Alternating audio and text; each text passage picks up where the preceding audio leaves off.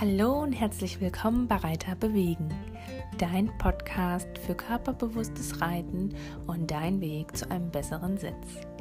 Mein Name ist Vanessa Christine Fautsch und ich bin Humanphysiotherapeutin und Osteo-Konzeptcoach für Pferde.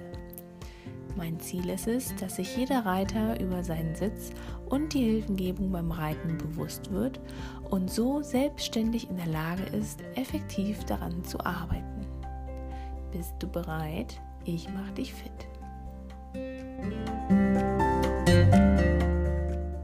Herzlich willkommen zur neuen Folge des Reiterbewegen Podcast. Ich bin deine Gastgeberin Vanessa Christine Fautsch und ich freue mich wahnsinnig, dass du heute wieder eingeschaltet hast. Ich möchte dir jetzt ein bisschen berichten. Ich habe ja letzte Woche meine Fortbildung zum Neuro-Rider-Coach begonnen und das waren ganz viele tolle neue Eindrücke und aber auch Themen oder Sachgebiete, die mich nochmal inspiriert haben, die nochmal tiefer anzusprechen. Für mich war das klar und logisch. Als Physiotherapeutin habe ich tagtäglich mit der Materie zu tun. Aber mir ist nochmal bewusst geworden, dass es viele Reiter gibt, also die anderen Kursteilnehmer, die haben das nicht so als selbstverständlich wahrgenommen wie ich. Und an dieser Stelle möchte ich heute einmal über das Thema Atmung sprechen. Die Atmung ist wichtig, würde ich mal sagen. Natürlich ist es eine der zentralsten Überlebensfunktionen wir atmen jeden Tag mehrmals ein und aus, sodass wir den Organismus mit Sauerstoff versorgen können, dass CO2 abgeatmet werden kann.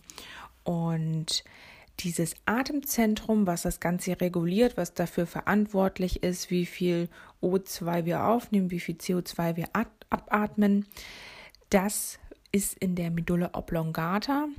Das ist ein Teil des Gehirns, ein Teil des Hirnstamms. Und die Medulla oblongata wird auch als das verlängerte Mark bezeichnet. Die wird deshalb so bezeichnet, weil unter ihr beginnt das Rückenmark, also der Teil des Gehirns oder des Nervensystems, welcher dann in die Wirbelsäule führt. In unserer Wirbelsäule gibt es ja ein Loch, wodurch die ganzen Nervenstränge fließen, also das sogenannte Rückenmark. Und über der Medulla oblongata liegt die Pons, also eine Brücke, und darüber liegt dann das Mittelhirn. Darüber dann der Thalamus und dann kommt ja schon das Großhirn. Genau, das noch einmal ganz kurz zum Aufbau oder zur Lage des Atemzentrums. Und dieser, dieses Atemzentrum ist deshalb so wichtig oder allgemein diese Medulla oblongata ist deshalb so wichtig, weil sie die ganzen Überlebensfunktionen sozusagen steuert und auch, weil circa 80 Prozent der Pyramidenbahnen, also der Bahnen, die von oben nach unten laufen, die absteigenden Bahnen, durch die Medulla oblongata kreuzen.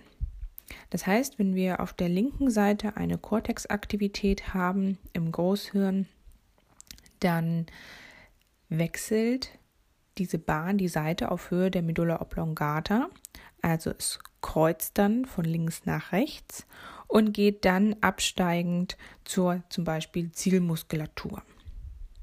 Deswegen ganz wichtig, dass wir auch beim Reiten diese Medulla oblongata, also das Atemzentrum, aktivieren, damit wir uns letztendlich dann besser bewegen können. Ich nenne jetzt mal so ein paar Vorteile, warum es wichtig ist, dass du flüssig atmest, wie gut deine Atemqualität ist, da vielleicht noch mal so ein paar Werte zu. Du kannst zum Beispiel mal deine Atemzüge pro Minute messen. Da machst du dir einfach den Timer an vom Handy und zählst mal, wie oft du in der Minute ein- und ausatmest. Das ist dann ein Atemzug und die Normalwerte liegen zwischen 12 und und 18 Atemzüge pro Minute. Also einatmen, ausatmen und das dann wie oft pro Minute, wenn du in Ruhe irgendwo bist, atmest du ein und aus. Wenn diese Atemfrequenz abweicht, also du zum Beispiel über 18 oder über 20 Atemzüge bist, dann spricht man da von einer Tachypnoe. Und wenn du unter 12 bist, beziehungsweise ist der Richtwert unter 8, dann spricht man von einer Bradypnoe. Also einer vermehrten, einer höheren Atemfrequenz oder einer niedrigen Atemfrequenz. Was nicht unbedingt sofort pathologisch sein muss, weil natürlich ist es unterschiedlich, wie viel O2 du aufnimmst. Wenn du zum Beispiel flach atmest, aber schnell, dann kommen andere Werte raus, als wenn du relativ tief einatmest und das auch schnell machst. Oder wenn du relativ tief einatmest, das langsam machst. Oder wenn du flach einatmest, also wenig Atemvolumen, wenig O2 zum Beispiel einatmest, das aber schnell machst. Also von daher ist das nicht der absolute Wert, aber für dich jetzt mal zum Gucken, okay, wie viele Atemzüge, Atemzüge pro Minute atme ich ein, ähm, ist es mal ganz interessant. Und dann kannst du auch noch mal schauen, wie weit kann ich denn meine Einatmung strecken. Also schaffst du es zum Beispiel 30 Sekunden lang einzuatmen oder bei 12 Sekunden geht dir schon die Puste aus und wie lang kannst du deine Ausatmung ziehen? Schaffst du es auch 30 Sekunden lang auszuatmen? Wie lang kannst du die Luft anhalten? Der normale Wert für ein Anhalten der Luft, das solltest du schon eine Minute schaffen.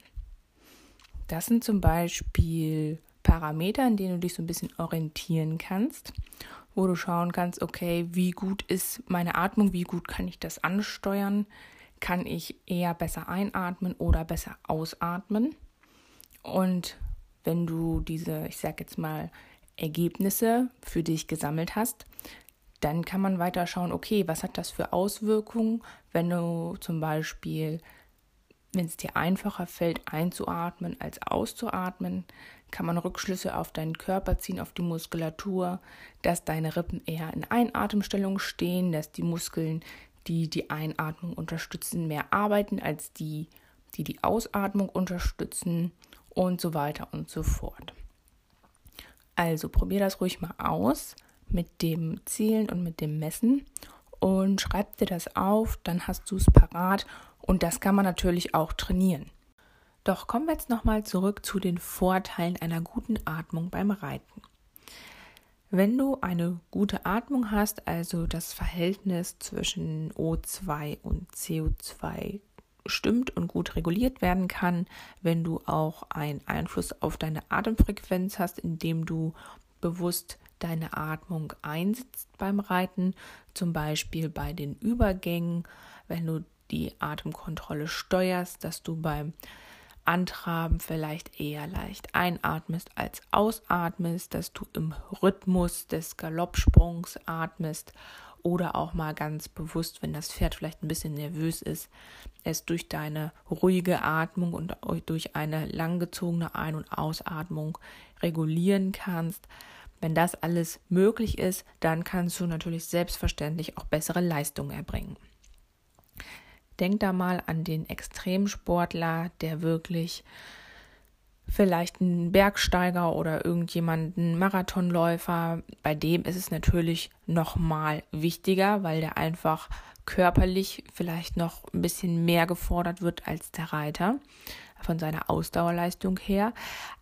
Wobei, wenn du überlegst, wenn man mal so einen Parcours reitet in der Vielseitigkeit, das ist ja auch schon anstrengend. Also auch da muss deine Sauerstoffkonzentration die ganze Zeit stimmen, damit du dich zum Beispiel auch konzentrieren kannst, damit dein Gehirn und dein Körper genügend mit O2 versorgt wird. Weil wenn kein O2 da ist, gibt es keine Hirnfunktion. Das heißt, es frisst ja auch unglaublich viel O2, wenn du dich zum Beispiel im Dressurviereck konzentrieren musst oder wenn du auf einem Lehrgang bist und vielleicht eine andere Belastung hast, dass du nicht nur eine Reitstunde an einem Tag hast, sondern zwei oder drei Einheiten oder wenn du Trainer bist und verschiedene Pferde reiten musst, musst, darfst, ähm, dann ist es so, dass du dich natürlich auch immer wieder neu konzentrieren musst. Das heißt, dein Gehirn muss gut funktionieren und da brauchst du O2. Wenn du kein CO2 hast oder wenn du zu schnell zu viel CO2 abatmest, weil deine Regulationsfunktion des Atemzentrums nicht ganz stimmt, also zu wenig oder zu viel CO2 hast, dann ist es so, dass kein O2 in die Zellen abgegeben werden kann. Also kein CO2, keine Abgabe von O2 in die Zellen. Und das ist natürlich auch blöd. Ähm, das sind jetzt auf die Leistung bezogen wichtige Aspekte, die man mit betrachten muss. Und natürlich hat unsere Atmung aber auch einen Einfluss auf das Pferd, einen direkten Einfluss über die Atemfrequenz. Kannst du deine Herzfrequenz regulieren und bestimmen? Das ist nicht ganz so einfach, dass wenn man das das erste Mal probiert, aber wenn man regelmäßig Atemübungen macht, also ein Atemtraining und sich damit beschäftigt, dann merkt man, das wird ja auch in vielen Meditationskursen gemacht oder in Stressbewältigungskursen, dass wenn man ruhig atmet, dass sich dann auch die Herzfrequenz anpasst und dass man darüber dass dem Pferd auch ganz anders begegnen kann, dass man ruhig ist, eine ruhige Ausstrahlung hat und dann zum Beispiel das Pferd auch positiv beeinflussen kann. Wenn das Pferd in einer stressigen Situation ist, beispielsweise auf dem Turnier oder einer Prüfung im Wald, wenn es irgendwie scheut und vielleicht an einem gruseligen Baum nicht dran vorbeigehen mag, dass man dann einfach seine Atmung auch einsetzt, bewusst ein- und ausatmet, eine relativ lange Atmung dann fokussiert, eine ruhige Atmung und dann damit auch eine entspannte Körperhaltung bekommt und natürlich auch die Herzfrequenz sich nach unten reguliert, dass man nicht mit pockerndem Herzen dann auf dem Pferd sitzt und die Luft anhält, sondern einfach ganz normal flüssig weiteratmen kann. Natürlich ist das Atemzentrum oder die Atmung mit vielen Bereichen des Körpers auch verbunden. Nehmen wir zum Beispiel mal den Entspannungsnerv, also den Nerven, der die ganzen Organe versorgt, den Magen und das Verdauungssystem. Das ist der Nervus vagus. Der Vagus gehört zu dem Parasympathikus, also zu dem dämpfenden Apparat, zu dem dämpfenden System. Und mit einer ruhigen Atmung oder einer, ich sag mal, situationsangepassten Atmung muss ja nicht immer komplett flach und ruhig sein, sondern so, dass es halt der jeweiligen Anforderung entspricht. Damit hast du dann Einfluss auf diesen Nerv und der kann einfach besser arbeiten, kann dann die Organe gut versorgen, ist nicht gereizt, sondern schön entspannt und das ist natürlich auch ein wunderbarer Effekt, den man nutzen kann, wenn man zum Beispiel Magenprobleme hat oder wenn man die ganze Zeit so unter Stress steht, unter Zeitdruck steht, wenn man vielleicht gerade aus dem Büro kommt, noch nichts gegessen hat, aber dann schnell zum Stall möchte, dass man dann einfach auf der Autofahrt zum Stall, dass man da bewusst atmet, ein- und ausatmet oder auch beim Warmreiten zum Beispiel die Schritte des Pferdes zählt, ähm, dass man immer drei, vier Schritte einatmet und die anderen Schritte dann ausatmet, dass man sich bewusst runterreguliert. Ein ganz wichtiger Aspekt an dieser Stelle. Dann ist es so, dass die Atmung auch Schmerzen hemmen oder lindern kann. Denk einfach nur mal an den Geburtsvorgang, wo die Frau gegen ihre Wehen atmet und ähm, ja, damit den Schmerz unterdrückt, beziehungsweise der wird über chemische Prozesse dann runterreguliert. Das heißt, eine bewusste Ein- und Ausatmung, wenn man das gut ansteuern kann, die tiefe Bauchatmung beispielsweise, kann dann auch die Schmerzen regulieren. Du kennst das auch, wenn du dir irgendwo wehtust, dann ist erstmal so ein hektisches Einatmen, dieses, ah, Mensch, aua, und dann Manchmal atmet man bewusst dann tief aus, wenn einem Splitter irgendwo rausgezogen wird. Dann pustet man die Luft aus und durch dieses bewusste Ein- und Ausatmen, welches natürlich gut funktionieren muss, wo das Zwerchfell gut aktiviert sein muss und gut schwingen muss, ähm, da kann man auch Schmerzen regulieren, den Schmerz sozusagen wegatmen. Ja, ich hatte es gerade schon angesprochen, das Zwerchfell. Das Zwerchfell sitzt unten am Rippenbogen und ist einer der wichtigsten Einatemmuskeln. Die Einatmung wird ja auch als Inspiration bezeichnet und die Ausatmung als Expiration. Und das Zwerchfell, das kannst du dir vorstellen wie so eine Hängematte unter deinem Brustkorb. Es trennt sozusagen die äh, Lunge von den Eingeweiden. Also die Bauchhöhle ist dann unterhalb des Zwerchfells. Und dieser Muskel, der muss halt gut sich auf und ab bewegen während der Ein- und Ausatmung, muss gut schwingen können und das Zwerchfell wird trainiert über das Atmen. Das heißt, wenn du eine gute Zwerchfellaktivität hast, sich die Rippen vom Brustkorb gut bewegen können, nach oben und unten sich seitlich ausdehnen können und natürlich auch nach vorn und hinten bewegen können. Also einmal die seitliche Ausdehnung und die frontale Ausdehnung. Dann hast du schon mal gute Chancen, dass du zum Beispiel nach einem Sturz, nach einer Rippenfraktur, nach einer Rippenprellung, dass du da ansetzt und bewusst wieder versuchst, auch in die Seite reinzuatmen, die, wenn natürlich, wenn der Bruch dann verheilt ist oder die Prellung ein bisschen abgeklungen ist, dass du da nicht vergisst, einfach flach weiterzuatmen, sondern bewusst auch wieder den Bereich der Lunge ansteuerst und den Bereich der Rippen ansteuerst, damit da die Bewegung nicht verloren geht. Weil wenn es natürlich weh tut und du eine Störung hast, zum Beispiel nach einem Sturz oder auch, es gibt ja äh, verschiedene Möglichkeiten, auch zum Beispiel nach einer Wunde, wenn du äh, Narben irgendwo hast in, in dem Thoraxbereich, um die Rippen herum, im Bauchraum, dann ist es wichtig, dass man halt da auch mit der Atmung arbeitet, dass sich das ganze Gewebe da wieder entfalten kann, mobilisiert wird und einfach seiner Funktion entsprechend funktioniert. Das Zwerchfell hat zudem Verbindungen mit der Brustwirbelsäule, also zwischen dem achten und zwölften Brustwirbelkörper setzt dann auch äh, das Zwerchfell und die Rippen natürlich an. Und da ist es besonders wichtig, ähm, dass man schaut, wenn Blockaden auftreten in der Brustwirbelsäule durch zum Beispiel eine veränderte Atmung oder durch Blockaden der Wirbelsäule, ähm, dass man einen negativen Einfluss auf die Atmung hat.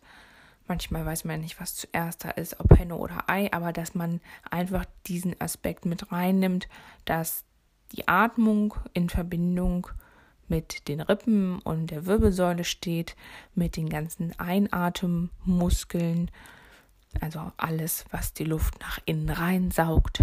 Ähm, das ist viel Muskulatur im Hals, Brust und Bauchbereich und natürlich auch hinten der Erector spinae, der ist auch beteiligt an der Atmung, dass man da diese Muskeln ähm, aktiviert und schaut, dass die gut funktionieren. Genau. Und was auch nicht zu unterschätzen ist, neben den normalen Atemmuskeln oder Atemhilfsmuskeln, die für die Ein- und Ausatmung zuständig sind, zum Beispiel unser Bauch ist die Bauchpresse, sagt man auch, ist sehr stark mit der Ausatmung verbunden. Wenn man ganz tief ausatmet, so tief und so lang wie du kannst, dann wirst du merken, dass sich am Ende der Ausatmung die Bauchmuskeln zusammenziehen und anspannen. Und das kannst du dir zum Beispiel zunutze machen bei Reiten, wenn du das Schritttempo verlangsamen willst, dass du dann einfach ein bisschen ausatmest, Darüber aktivierst du die Bauchmuskeln oder beim Durchparieren ein bewusstes Brr, Halt, Stopp, Steh ist ja auch ein langgezogenes Ausatmen. Ich glaube, das hatte ich schon mal erwähnt in einer Podcast-Folge auch. Aber diese Sachen, also diese Verbindungen, sind wirklich äh, ja wichtig und so einfach übers Ausatmen durchzuparieren, über die Atmung und über die Bauchmuskelaktivität, welche natürlich dann auch mit einer Beckenaufrichtung, also einer Beckenkippung nach hinten verbunden ist. Dann haben wir die Verbindung vom Zwerchfell zum Hüftbeuger und zu der Bauch- und Rückenmuskulatur und natürlich auch zur Rumpfkapsel und dem Beckenboden. Ganz wichtig auch für uns Frauen, für alle Reiterinnen, für alle Mütter, die Reiterinnen sind. Und äh, ja, die ganzen Funktionen auch im kleinen Becken. Ne? Unten der Beckenboden ist der Gegenspieler von dem Zwerchfell oben. Und da ist es wichtig, dass sowohl das Zwerchfell und die Atmung gut funktioniert, als natürlich auch unten der Beckenboden seine, seiner Funktion nachkommen kann. Und als letzten Punkt ist es so, dass das Atemzentrum durch die Medulla oblongata mit dem Rückenmark verbunden ist, damit mit der Wirbelsäule verbunden ist und natürlich auch durch die Atemmuskeln wie den Erector spinae, also ganz kleine, feine, stabilisierende Muskeln hinten am Rücken, dass wenn du gut atmest, dass du auch eine bessere Rumpfstabilität hast. Also die Atmung hat einen direkten Einfluss auf die Funktionalität deiner Wirbelsäule, auf die Stabilität und kann dir helfen, stabiler im Sattel zu sitzen. Du merkst also schon, wie komplex das ganze Thema Atmung ist und dass es sich lohnt, mal genauer dieses Thema unter die Lupe zu nehmen, sich damit zu beschäftigen.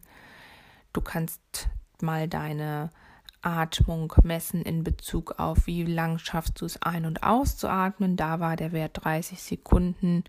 Solltest du da mindestens schaffen für die Einatmung und auch für die Ausatmung, dann wäre es gut, wenn du mindestens eine Minute lang die Luft anhalten kannst und natürlich auch die normale Atemfrequenz, sprich 12 bis 18 Atemzüge pro Minute. Das ist so ein kleiner Check-up jetzt für dich zum Thema Atmung. Und dann kannst du natürlich auch mal ausprobieren, wie sich dein Reiten verändert, wenn du Atemübungen machst. Da gibt es verschiedene Möglichkeiten. Es gibt Einatemtechniken, Ausatemtechniken, aber auch einfach die Atemkontrolle in Bezug auf die Lenkung, dass du zum Beispiel mehr Brustatmung betreibst Flankenatmung oder auch die tiefe Bauchatmung. Da gibt es, wie gesagt, ganz viele verschiedene Möglichkeiten und Übungen, sich da auch vielleicht mal Videos anzuschauen, mal Atemkurse mitzumachen im Rahmen der Reitergymnastik oder auch bei meinen Kursen machen wir meistens immer ein, zwei Atemübungen, gerade auch in Bezug auf die stressige Turniersaison oder auch auf Leute, die relativ viele oder unterschiedliche Pferde reiten, die junge Pferde reiten, dass die das einfach schnell abrufen können und mit ins Training einfließen lassen können. Genau. Ich hoffe, ich habe dir jetzt so einen kleinen Überblick geben können zum Thema Atmung und du konntest einige wertvolle Tipps für dich mitnehmen. Vielleicht ist dir ein bisschen bewusster oder klarer geworden, doch wie vielseitig die Zusammenhänge sind zwischen der Atmung und dem Körper und natürlich auch dem Reiten. Und ich freue mich, wenn ich dich ein bisschen inspirieren konnte und auch ein bisschen motivieren konnte, das Thema Atmung jetzt mal in Angriff zu nehmen, bewusst darauf zu achten, wie du atmest beim Reiten und dann dementsprechend auch deine Atmung etwas anzupassen. Ich freue mich jetzt, wenn du mich weiterempfiehlst, wenn du den Podcast teilst, mir vielleicht ein kleines Feedback da lässt. Bei iTunes kannst du mich auch bewerten. Und ja, freue mich auf jeden Fall, wenn du das nächste Mal wieder einschaltest. Ganz liebe Grüße, deine Vanessa Christine Fautsch.